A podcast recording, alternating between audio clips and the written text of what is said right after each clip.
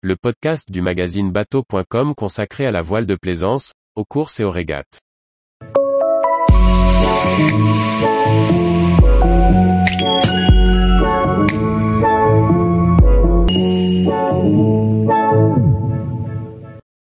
Croisière aux Fidji, l'archipel des îles Yasawa en 5 escapes. Par Julie Leveugle. Si les Fidji comptent de 326 îles, il en faut une vingtaine pour composer l'archipel des Yasawa. Ici, les paysages sont riches en relief et les eaux particulièrement réputées pour les activités de snorkeling et de plongée sous-marine. Itinéraire de croisière en quelques étapes phares pour découvrir le territoire. Aux Fidji, les îles Yasawa forment un archipel au nord-ouest du territoire. Une vingtaine d'îles volcaniques s'étendent sur 80 km du nord au sud, sur une surface de plus de 135 km. L'archipel, où l'on parle fidjien et anglais est plébiscité par les équipages, majoritairement venus de Nouvelle-Zélande, d'Australie ou de Polynésie. Les paysages y sont d'une étonnante diversité et les zones de mouillage sont idéales pour la pratique du snorkeling, de la plongée, ou la visite du territoire. L'hydrographie des cartes de navigation fidjiennes est hasardeuse et d'une manière générale, il vaut mieux arriver au matin, lorsque le soleil permet de deviner les fonds. En face d'un village, le plaisancier ira systématiquement se présenter au grand chef et participer à une cérémonie d'accueil afin d'obtenir le droit de visite. À cette occasion, il offrira du yakona, le kava local. L'île la plus au nord de l'archipel porte le nom du groupe tout entier. Au sud de celle-ci, il est possible de mouiller entre les îles Yasawa, Sawailo et Nakula, face au petit village de Nabukeru. Ici, les quelques bateaux mouillés par 15 à 20 mètres de fond sont entourés de collines, montagnes et falaises. Les plages des trois îles sont agréables à fréquenter, et les paysages changent en fonction de la marée. À terre, les rues ne sont pas clairement dessinées et il est fréquent d'avoir l'impression de traverser les jardins des habitants. Le village qui accueille une cinquantaine d'habitants mérite la visite. Les petites maisons sont construites à partir de murs de tôle et toits en palme, souvent composés d'une pièce unique, parfois doté d'une cuisinière rouillée posée à même le sable. L'accueil est souriant et les locaux profitent généralement de la visite des plaisanciers pour présenter l'artisanat local.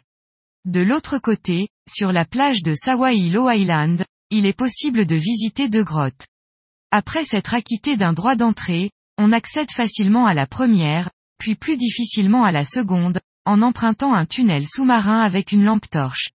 La visite est guidée ou libre, et globalement rapide. Ici aussi, des stands proposent de l'artisanat local, tapas, paréo, bijoux et sculptures de bois.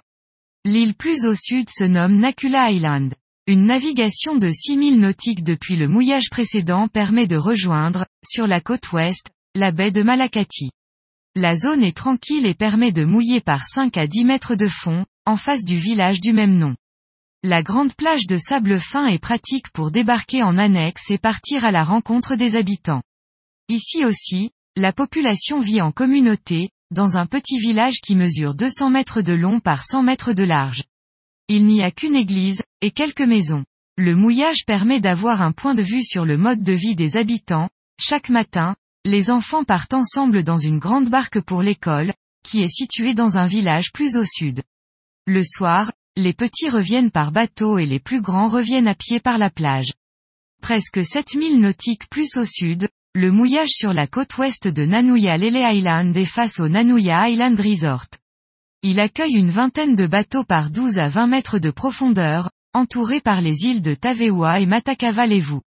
Il n'y a pas de village traditionnel sur cette façade de l'île, qui est occupée par deux hôtels de luxe, un bien visible et un second plus discret, qui semble vivre au rythme du passage des bateaux. Les plaisanciers se retrouvent au Nanuya Boat House pour un verre au coucher du soleil, et un petit magasin permet d'effectuer quelques courses de dépannage ou passer commande pour des fruits et légumes. Le Nanuya Island Resort propose régulièrement des animations pour découvrir la musique ou les danses fidjiennes et polynésiennes. Depuis la cale du resort où quelques Fidjiens font du copra et de l'huile de coco, on accède à la route, puis au chemin qui traverse l'île d'Ouest en est.